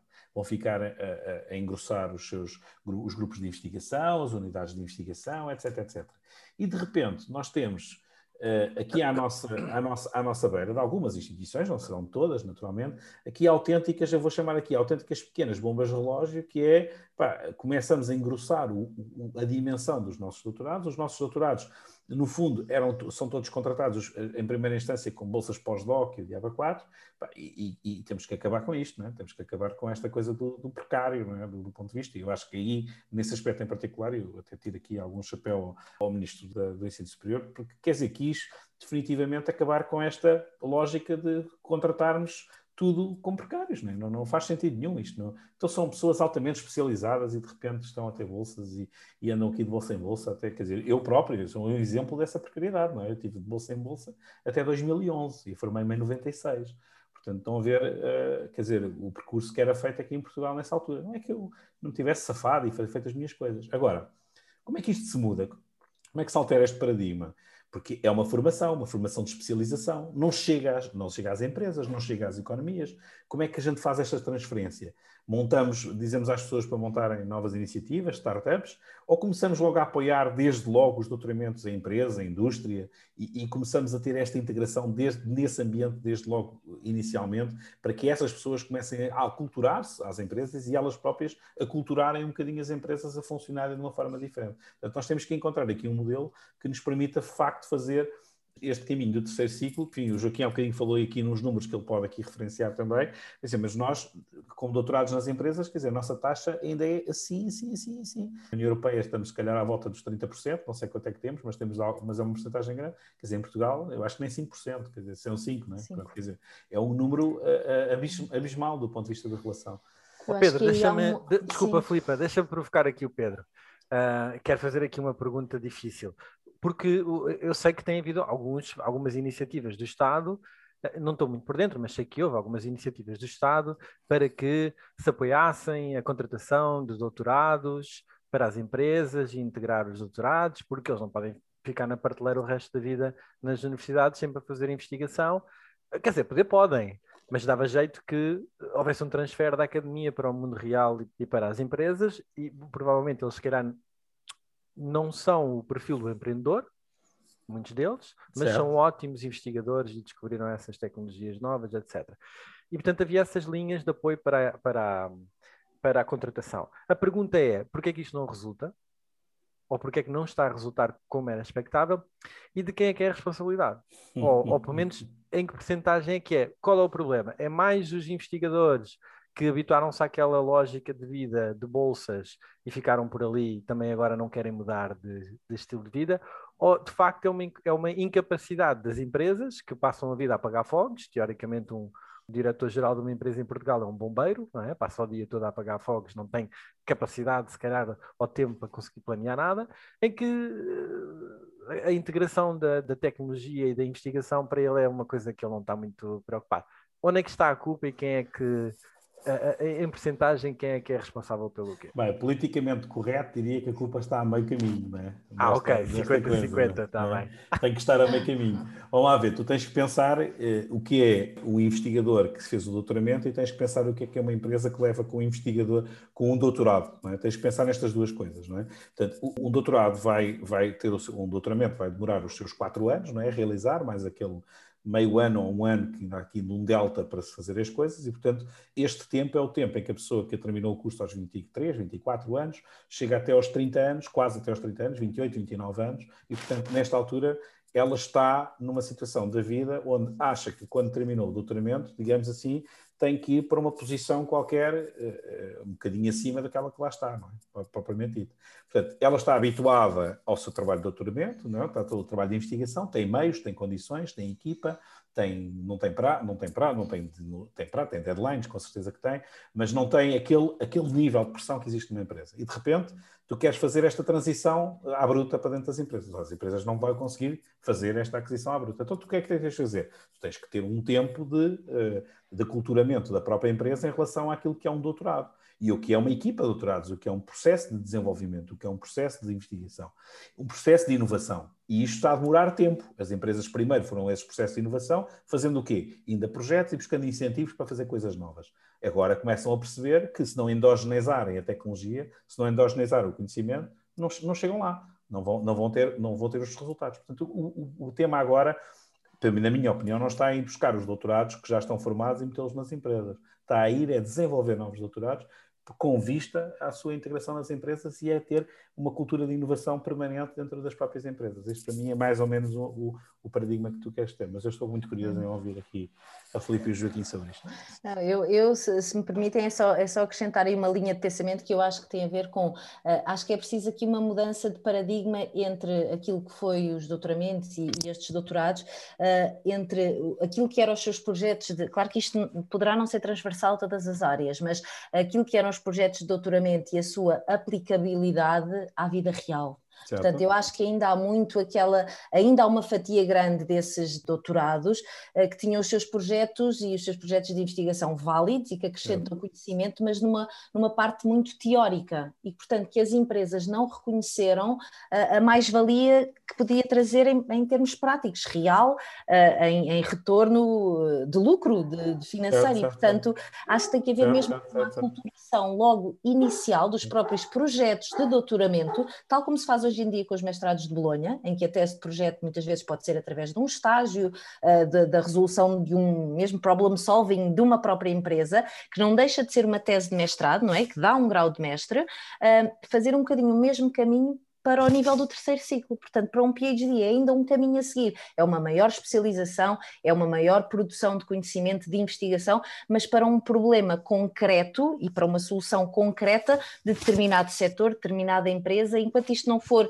aculturado dos dois lados, uh, dificilmente acho que vai haver essa, essa transferência que é preciso, não é? Entre a, a prateleira e a academia e aquilo que a economia e as empresas uh, ou instituições, ou não precisa de ser só o corporate, não é? Há outras entidades que beneficiavam muito uh, também desse, desse conhecimento. Parece-me que tem que ser mais na raiz e na uhum. própria definição dos projetos e daquilo mas, que mas é. Repara, Filipe, repara, Filipe, só antes do Joaquim dar aqui a, opinião dele, repara que tudo isto é muito top-down. Repara, ah. desde o do programa do FP7, né, o programa europeu do FP7, ao Horizonte Sim. 2020 e agora ao novo Horizonte Europa, ah. tu tens um. Isto é, uhum. isto é é totalmente ao contrário. É, é, o primeiro, que é baseado na ciência, aliás, até antes disso, né? baseado na ciência, na produção científica, no desenvolvimento uhum. do nano, do não sei quê, da tecnologia, etc, etc. E de repente tens o teu Horizonte 20 que já fala em cadeias de valor, já fala nessas coisas todas, e agora tens o Horizonte Europa, que é até reais altos, vai, mete, põe, uhum. põe a produzir, faz. Portanto, isto também tem um caminho. É um processo. João, pronto, isto também uhum. é um uhum. processo. Portanto, eu, eu, eu, este desafio que eu aqui estou a lançar é para que nós, Portugal, não nos esqueçamos que este processo não o podemos deixar para trás. Portanto, uhum. nós temos mesmo que ir atrás disto. Portanto, não podemos agora perder o tempo e dizer, ah, não, nós ainda vamos continuar a fazer mais doutorados, assim, sabe, fazer investigação. Não, não. Nós temos que rapidamente progredir para esta tendência, porque, no fundo, isto são até, digamos, políticas top-down, não é? Que vêm para, educativas a este respeito. Muito bem, vamos saltar para o último tema. Um, uh, eh, só para finalizar essa temática, aquilo que estás a propor. É que o Joaquim, o Joaquim está ali com dificuldades de rede, que eu estou a ver aqui. Estás-nos a ouvir, Joaquim? Sim? Eu estou-vos a ouvir, vocês ouvem alguma Estavas aqui agora com umas, umas quebrazinhas, umas quebrazinhas. Ok, estavas com uma quebra de tensão, okay. mas já estás então, de volta. Sim. Queres, queres, queres falar Então, eu concordo tema? com o que disseram tanto o Pedro como a Filipa, sim, posso só concluir sobre isto, porque eu concordo que só é mesmo nesta fase da, das empresas e que é importante para os dois locais, ou seja, dos dois mil e tal doutorados que existem, uma parte vai, vai ser a regeneração normal do, do ensino público, não é? que são os 400 ou 450 anuais, alguns vão para as instituições que são as bolsas e fica a faltar o terço, que é o que é suposto as empresas estarem a, a, a ter e, e que não está a acontecer.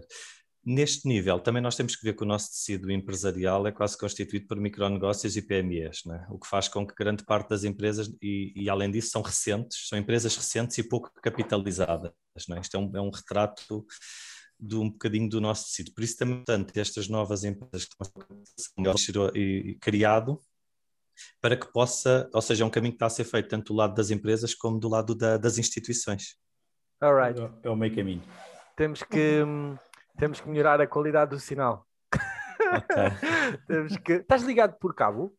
Não, agora não, mas para a próxima ligo-me então por Tens cabo. que ligar por cabo também, que é para tentar okay. ter uma. Porque às vezes tens flutuação de, da qualidade da rede, estás a falar, ouve-se bem, e de repente começa a arrastar e depois volta a pegar. Ok, é, é típico... por wireless. Yeah, é típico wireless. Próxima Muito bem. Vou pôr Última temática, um, Filipa e Joaquim também. Uh, temos aqui um, um, A semana passada houve aqui o evento da Fundação José Neves. Filipa, partilha connosco os pontos os pontos uh, altos. Sim, eh, é um bocadinho, era aqui falar sobre, sobre o estudo que foi lançado, este, este Estado da Nação, não é, 2021, uh, eh, que foi lançado pela Fundação José Neves, e se calhar, primeiro que tudo, uh, falar precisamente dessa, desta fundação, não é, que é uma fundação que acaba por ser, que não sei se, calculo que já seja transversal e que toda a gente já tenha ouvido falar, mas que concordamos e, e, que acho que é um exemplo muito importante para aquilo e para esta área que estamos aqui a falar e a, e a, debater da educação, portanto, uma fundação criada pelo José Neves, não é, que, que à partida todos saberão quem é, não é? Portanto, um, um bilionário que fez, a, que fez a sua, que criou a sua, a sua fortuna um, com, com o negócio da Farfetch, não é? Portanto, luxo, moda, um, um negócio digital uh, e conseguiu aqui eh, uma fortuna uh, significativa, vá, para não, para não dizer obscena. É um, é um dos poucos, é um dos quatro ou cinco unicórnios portugueses, quatro, Farfetch. Quatro, quatro. quatro, não é? Um, pronto, a Frontwave está no caminho, portanto, mais um bocadinho então ela chega, já está quase lá. Esse já foi, esse já não, essa já não chega lá. Filipe, Pronto, e aqui, e aqui fazer, fazer então uh, esta historiedade de que uh, criar, criar uma fundação, não é? Fundação José Neves, uh, onde nos permite ter acesso e ter dados e poder ter estudos e lá está ter investigação e ter, tem vários doutorados que fazem parte, parte da equipa, um, para podermos debruçar-nos sobre temáticas tão, tão importantes como, como falámos há pouco, que têm a ver com, com a educação, com as competências, com o emprego e um bocadinho aquela monitorização e estudo de impacto daquilo que andamos a fazer e qual é o estado da nação uh, uh, da, da, educação em Portugal e, portanto, que deu origem agora a este estudo.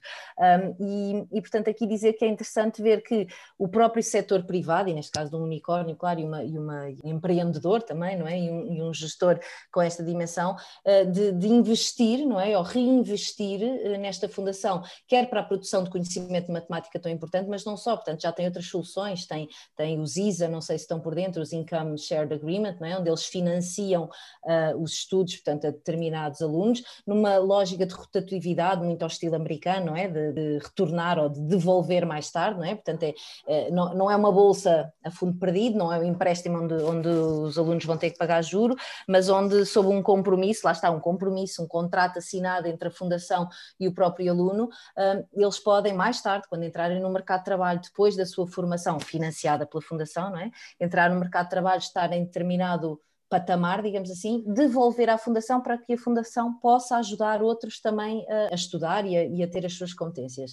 Uh, e, portanto, se, se, olharmos um bocadinho para o panorama português, em que temos uma Pordata que também vem de uma, de uma família privada, não é? ou do Grupo Jerónimo Martins, da, da, da família Soares dos Santos, que, que, sentiu esta necessidade também de, de criar um, um, repositório, não é? uma plataforma de dados que, que fosse uh, transparente e, e, e livre e com, independente, com todos com dados de inúmeros setores, um, é interessante ver que o José Neves teve esta, também esta visão e tem esta visão para uma área muito específica e que nos é muito querida aqui, não é? Que é a educação e de conseguirmos ter estes dados e, e este fomento digamos assim, contínuo daquilo que queremos que seja uma capacitação uh, dos nossos alunos. Por exemplo, estes ISA são para alunos portugueses, eles estão a financiar alunos portugueses, têm parcerias com inúmeras universidades, uh, umas mais internacionais, outras menos, mas eles estão focados em, em, em, ajudar os alunos portugueses uh, e, portanto, ter esta visão um, um bocadinho de, de, filantropia, mas não só de produção de conhecimento uh, e de usar esta, esta, riqueza, não é? E esta, estes resultados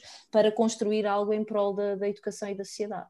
Uh, e se calhar, pronto, em, em relação ao estudo, deixo o Joaquim avançar aqui com alguns com alguns dados antes, Antes de passar ao Joaquim pelo partilhar aqui alguns dados, deixa-me só sinalizar a taquinhas portuguesa. De algum, alguns poucos, já não há assim tantos, mas que conseguiram, quando o homem lançou a fundação e decidiu que investir uma boa parte da sua fortuna nestes projetos para apoiar e tal, conseguiram arranjar uma forma de criticar o homem, porque as bolsas eram financiadas pelo IS, ou seja, havia um compromisso de que se o aluno atingir um determinado nível e receber um determinado dinheiro, uhum. devolveria o dinheiro para continuar. Conseguiram encontrar maldade neste tipo de título. Pá, é completamente incompreensível. É, é, foi uma escolha, na, na, minha opinião, claro, faz parte, é o que faz dizemos parte, do sistema português, mas, mas é uma solução, lá está, que é entre uma bolsa e um empréstimo, não é? Mas é um retorno, a ideia do give back, que existe Sim, imenso. Funciona. para reinvestir ainda por cima. É, é Aliás, um give back, portanto, eles Joaquim, depois vão dar para financiar outras ISA e outros alunos. Portanto, é uma... O programa que o Joaquim está a implementar, o Bice for Future,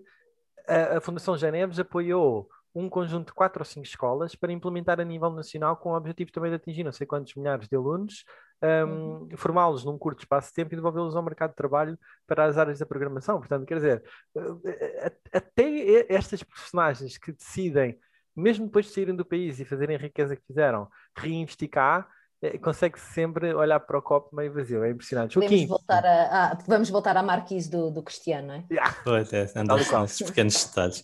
Então, agora falando aqui um bocadinho deste estudo em, concretamente, que é o Estado da Nação, e tem aqui um paralelismo engraçado que é está sempre aqui a focar onde nós estamos, em alguns indicadores, e onde é que se propõe que estejamos em 2040 e o que é que teríamos que fazer para atingir essas metas. E este estudo foca muito a parte da educação, a parte do emprego e a correlação que existe entre a, educação e o emprego, por isso acho que é aqui um bom tema para terminarmos. Uma das coisas que, que, o estudo identifica como mais problemáticas em Portugal é, é, a quantidade, principalmente para um país como o nosso, em que grande parte dos adultos não tiveram uma, uma, uma, uma formação muito muito longa é que depois as pessoas não voltam a estudar, ou seja, apenas uma em cada dez pessoas é que voltam depois a, a, a formar-se ao longo da vida. E aqui o estudo aponta como objetivo que passemos para quatro em cada 10. Outro dos grandes objetivos deste estudo é que 90% dos jovens recém-licenciados tenham um emprego e na sua área onde, para o qual investiram fosse feita. Depois já vamos ver um bocadinho mais à frente como é, o que é que acontece neste momento. Mas aqui também ressalva o que nós temos feito de bom, que também é importante ver, ver esse nível, em que, por exemplo, em 1950 nós, apenas, nós tínhamos 50% das pessoas não estavam escolarizadas e em 2000, pode parecer muito tempo, mas é apenas passados 50 anos, só 5% das pessoas é que já não estavam escolarizadas. Ou seja, isto é aquele salto qualitativo que nós temos aqui a falar e que temos concordado que até uma possível que nos foquemos mais nisso nos próximos episódios, é que o objetivo agora é como é que damos este salto. Ou seja, nós demos este salto e bem durante 20 ou 30 anos numa fase, como é que agora damos um salto parecido na, na direção de onde queremos estar daqui a, a 15 ou 20 anos. Isto mostra também que a educação tem mudado muito mas quase apenas só nos mais jovens. E mesmo assim, 50% ainda nem o secundário têm. Em termos da taxa de qualificação dos adultos, 46% das pessoas empregadas têm apenas o nono ano. E depois há aqui a questão dos jovens licenciados mestrados, em que 20% estão desempregados e 15% estão em funções básicas, que não têm na, correlação nenhuma com o nível de, de, de, informação e de conhecimento que adquiriram. Ou seja, isto faz com que mais de um terço dos nossos jovens licenciados e mestrados não estejam a ter o seu potencial e o, e o valor que o Estado investiu nele, o valor que as famílias com dificuldades, que os pais normalmente tinham menos escolaridade e, e tiveram menos opções, não está a dar este retorno para, para o país. Mas também aqui sinais positivos. O, a parte do ensino tem sido valorizada, ou seja, em 77% do emprego que é perdido, no, no, emprego que é perdido, reformulando, no emprego que é perdido, 77% é que é de baixa qualificação, e, e, os licenciados ganham normalmente em média 75 euros, 750 euros a mais do que, do, do, do que quem não é. Por isso existem aqui estes indicadores e aqui uma, mais uma questão um também aqui para a Filipa, que é muito importante. boa, que é tipo o parte feminino, em que 66% dos novos empregos são femininos, apesar de ainda nem tudo estar feito nesta área, como ela explica agora melhor a seguir. Sim, é só, é só um, um dado também importante e que este estudo salienta que, que de facto uh, as mulheres, está, está, comprovado que as mulheres são mais qualificadas que os homens, uh, mas no entanto a, a diferença salarial uh, continua a ser a ser a sentir-se, portanto, face a beneficiar os homens face às mulheres, independentemente de terem mais qualificação da área de estudo, seja engenharia, seja o que for. Uh, portanto, as mulheres são mais qualificadas, mas continua a haver esta disparidade salarial e o estudo, o, estudo, o estudo fala sobre isso e eu não podia deixar de referir aqui neste, neste quadro de, de, de oradores, uh, não podia deixar de referir, referenciar, não é? porque ainda há caminho para aí para, para fazer. Muito bem. Um, Deixa-me só por aqui. É um, tema, é um tema altamente aliciante, vou já dizer. Aliás, o, o relatório e este trabalho da Fundação José Neves têm tanto, tanto sumo que dá para muitos programas. Uhum. Uh, nós quase que podíamos fechar cada um dos programas com um dos tópicos um uh, relacionado com aquilo que sai da Fundação José Neves. Deixem-me dizer-vos que eu tenho algumas reservas relativamente às questões relacionadas com alguns dos dados que estão lançados aqui na, neste, neste processo. E, e, as minhas reservas não têm a ver com a veracidade dos dados, nem com a natureza dos mesmos, têm a ver com, às vezes, com as tendências que são geradas. Ou seja, uh, eu percebo que existam aqui uh, tendências que estão a ser geradas que têm a ver com as tendências até ao nível, eu vou dizer também internacionais, não têm a ver só com, com o nível nacional. E fico um bocadinho preocupado eh, por exemplo, com o facto de, de, se perceber claramente que a tendência que está aqui a ser gerada do ponto de vista de futuro é para os serviços, não é? Portanto, uma, uma vez mais, eu percebo que essa tendência é aqui gerada, mas gostava de ver este tema. Isto é o estado da nação, não é o estado daquilo que a gente pretende. E por, isso, e, e por isso é que eu, no fundo, cada vez que é feitas projeções e, e, e, perspectivas de projeção em relação a, a, estes estudos, eu gostava que eles referissem aquilo que nós também gostávamos de ser. Não fossem só mediante aquilo que é a tendência do mundo, porque senão isto é a transformação de Portugal, uh, digamos, na visão dos José Neves aqui em particular, não é? Que é transformá-los um bocadinho no Silicon Valley da, da Europa, ou quer que seja, não é? o Eras Valley, não é? como, como faz na Câmara do Eras. E, portanto, eu, eu gostava de, de, ver isto um bocadinho misturado com a estratégia do um próprio país. Pronto, eu, enfim, eu, eu, só estou a dar este tema aqui só porque acho que fazia falta nós percebermos como é que nós podemos alterar, como é que algumas destes números aqui podem ser preocupantes para Portugal, particularmente, no futuro. Sim. Eu acho que aqui o critério, só para até para complementar o que estás a dizer, Pedro, deles é isso, é, é uma coisa que a ponto desse nível em termos técnicos foi, foi, foi uma coisa um, um bocado simples não, e por isso faz todo o sentido o que estás a dizer, ou seja, o que eles fizeram, que se em erro, foi compararam cada indicador que nós deveríamos estar dentro da média dos cinco melhores de cada indicador como eles estão agora, como é, é, como nós deveríamos estar em 2040. Se não estou em erro, foi esse o critério que eles uhum. seguiram de um modo um pouco transversal.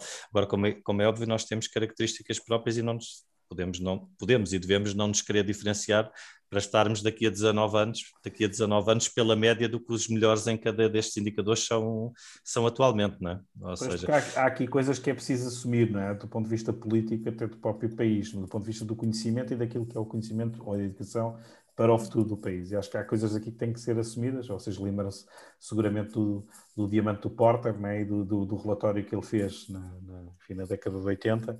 E, portanto, nós nessa altura, quer dizer, se nós lermos um bocadinho o livro do Porter, ainda, outra, ainda ontem eu fui buscar, a, a respeito de revisitar um bocadinho alguns dos temas eh, que estavam lá retratados, eu diria que aquilo ainda tem lá muita coisa que ainda está por fazer, não é? E, Sim, eu acho que este report tem que ser olhado um bocadinho como um retrato, não é? Um as is, mas sem dúvida certo. que devia ser complementado aqui, não, não necessariamente um contraditório, mas, mas algo que mostra aquilo que nós gostávamos de, de caminhar para. Pois, é, porque, é porque me parece que no fundo, este, este relatório, aquilo que eu vejo, o relatório está espetacularmente bem feito do ponto de vista gráfico e do ponto uhum. de vista uh, de imagem, quer dizer, isto é uma coisa, é um, é um como é que se diz, um, pronto, só mesmo pelo homem da Farfetch, não é? para, fazer, para nos convencer disto que aqui está, a gente olha para aqui quer comprar, não é? quer clicar, não é? Uhum. e portanto é, é, parece-me objetivo. Um, e, mas o que me parece é que isto traduz-se numa espécie de inevitabilidade, a gente olha para aqui e diz assim, pronto, então vai ser por este o caminho, ou vamos por aqui, uh, vamos, vamos ter que ter, todos estudar agora isto, ou todos estudar agora aquilo, portanto acho, acho que nós temos que ter aqui algum cuidado, esta, a pandemia mostrou-nos aqui as, as enormes fragilidades que a Europa tem do ponto de vista industrial, da produção, não temos nada. Vocês vejam o que nós temos atualmente.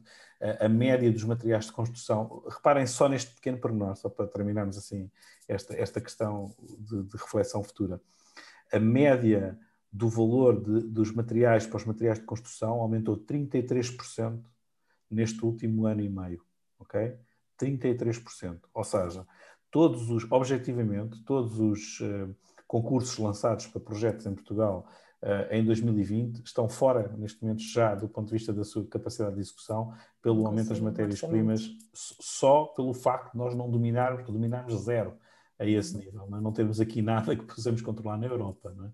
a, este, a este nível. Portanto, se olharmos para isto e agora multiplicarmos para aquilo que aí vem, ou seja, temos aqui os tais 14 mil milhões, e se dissermos que estes 14 mil milhões temos para aí 60% ou 70% de infraestruturas, nós podemos ter aqui um fail-out completo do ponto de vista de construção em Portugal porque não temos nem mão de obra, eh, nem recursos, nem mão de obra, nem recursos eh, específicos, físicos para os fazer, nem tecnologia, nem nada. Portanto, e, e, quando quisermos ir contratar a Europa, a Europa também não tem. Portanto, isto, é, isto a ter aqui um. Eu não sei o que é que é Portugal daqui a 5 anos, com, com, com, o PRR e com o P2030 ao mesmo tempo. Mas seguramente, seguramente, eh, não, vamos ter aqui uma mudança muito, muito grande de paradigma, acho eu na minha opinião. Muito bem, meus caros, uh, concluímos o primeiro episódio do tema relacionado com a educação. Foi um prazer enorme estar com vocês aqui, aprendi imenso hoje. Um, Filipa Luz, Joaquim Miranda e Pedro Amaral. Espero que tenham gostado deste primeiro episódio. Já sabem, esmaguem o botão de, o, esmaguem o botão de gosto, partilhem com os vossos amigos e subscrevam o podcast. Obrigado por terem assistido. Até ao próximo episódio. Fiquem bem. Obrigado. Um abraço obrigado. a todos. Obrigado, obrigado. Um abraço. Obrigado.